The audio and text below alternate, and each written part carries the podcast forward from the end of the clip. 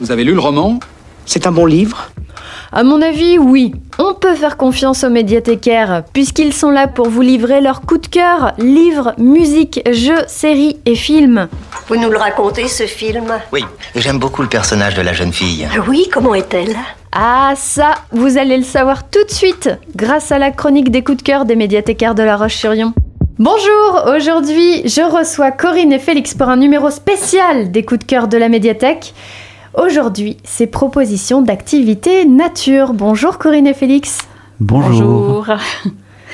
Euh, donc avec les beaux jours qui arrivent, en ces temps confinés, alors que beaucoup de loisirs nous sont totalement interdits, la nature nous offre à tous, petits et grands, un extraordinaire terrain de jeu. La médiathèque vous propose une belle sélection de documents pour profiter exploiter au maximum vos sorties en forêt, sur la côte, en campagne ou au jardin.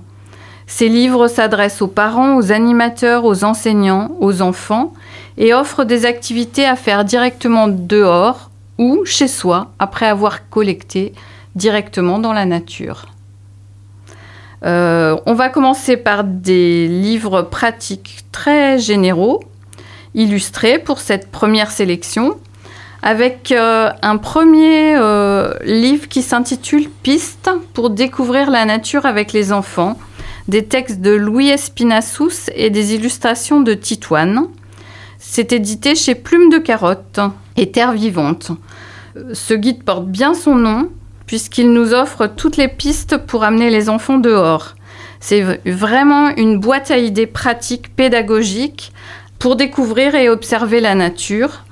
Par exemple, la typonymie, la construction de cabanes, les nourritures sauvages, la lecture du paysage, l'observation des étoiles, euh, les, soirées à la belle étoile. Vous pourrez tout découvrir dans ce livre. Il est illustré de dessins qui complètent toutes les pratiques pédagogiques actives qu'il propose. C'est vraiment euh, le plus complet de tous les livres que je présente. C'est une mine d'informations. Ensuite, euh, plusieurs ouvrages. Alors, au passage, je voudrais dire que c'est chez l'éditeur Plume des Carottes dont je vais parler assez souvent. C'est un éditeur toulousain qui est vraiment spécialisé dans la nature et le plein air et qui depuis 20 ans euh, propose beaucoup de magnifiques herbiers notamment reproduits en facsimilé. Euh, on en possède beaucoup à la médiathèque. N'hésitez pas à les emprunter, c'est simplement beau. Ça s'appelle Plantes de beauté, l'herbier toxique, les jouets de plantes. Et euh, il faut noter que cet éditeur est engagé dans une démarche de qualité environnementale en utilisant des papiers plus respectueux de l'environnement, des encres à base d'huile végétale et des imprimeurs locaux. On continue par une collection euh, qui s'intitule Tous dehors. Déjà tout un programme. Tous dehors au jardin, en bord de mer et en forêt. C'est de Patrick Luneau et l'éditeur c'est Salamandre. Euh, là aussi, je précise que c'est un éditeur franco-suisse sans but lucratif qui depuis des années célèbre la beauté de la nature. Euh, donc, euh, trois ouvrages de Patrick Luneau, qui est vraiment, euh, depuis 25 ans, un, un, animateur nature. Il est aussi cinéaste animalier. Et il propose des activités aux enfants dans la nature. Et il donne dans ses livres les idées inédites, créatives et ludiques qu'il pratique depuis des années.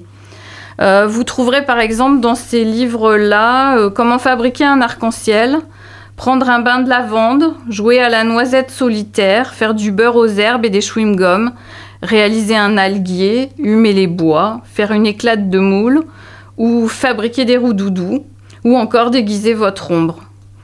Je précise qu'il est sous forme de fiches simples en format Polaroid et qu'il donne pas à pas les explications, ce qui le rend utilisable par les enfants seuls euh, dès qu'ils savent lire.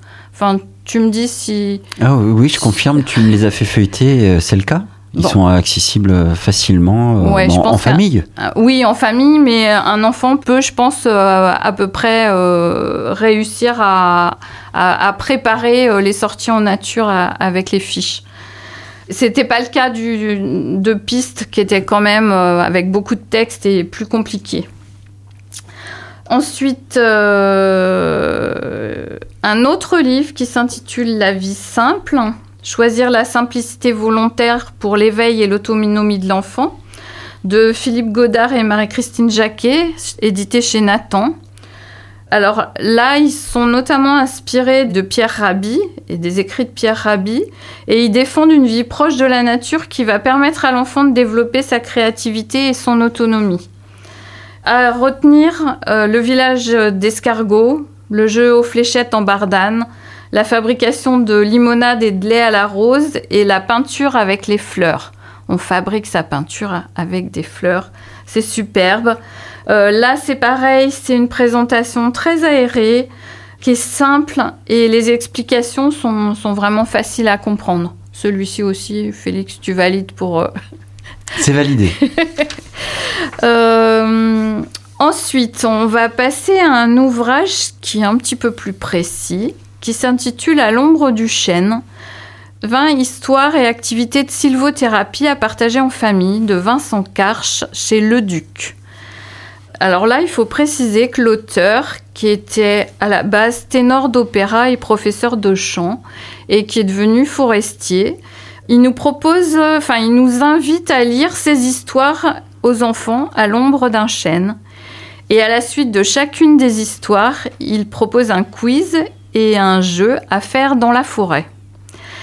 Euh, lui-même a beaucoup expérimenté euh, la sylvothérapie dans la mesure où il a fait, euh, quand il était ténor d'opéra, il a fait un burn-out et il dit que la forêt l'a aidé à surmonter. Et en fait, ça fait référence aussi, ça nous apprend les bienfaits de ce que les Japonais appellent les bains de forêt, en japonais Shinri Yoku. Et cette pratique est reconnue comme une médecine préventive au Japon depuis maintenant 1981. Euh, et, et, lui explique que les arbres enseignent la joie d'être et permettent de diminuer l'hormone de stress en laissant place davantage à la joie et à la vitalité. À ce propos, je voudrais juste lire quelques lignes de l'introduction parce que je trouve que ça donne une belle idée de ce qu'apporte le livre pour les enfants. Il nous dit accompagnez les enfants au milieu des arbres, laissez-les s'amuser au contact des écorces, des branchages, des aiguilles odorantes, des érables aux graines d'hélicoptère, des bâtons magiques et des souffles qui font onduler les houppiers. Laissez-les humer, écouter, murmurer, siffler, hurler, souffler, tempêter, pleurer, chanter, vibrer. Au cœur des forêts, laissez-les ressentir toute la densité de leur silence intérieur, intensément vivant. Tout un programme. Et je te passe la parole, Félix, parce que tu as euh, un, livre qui fait... Qui, fait suite Qui fait suite. Merci Corinne.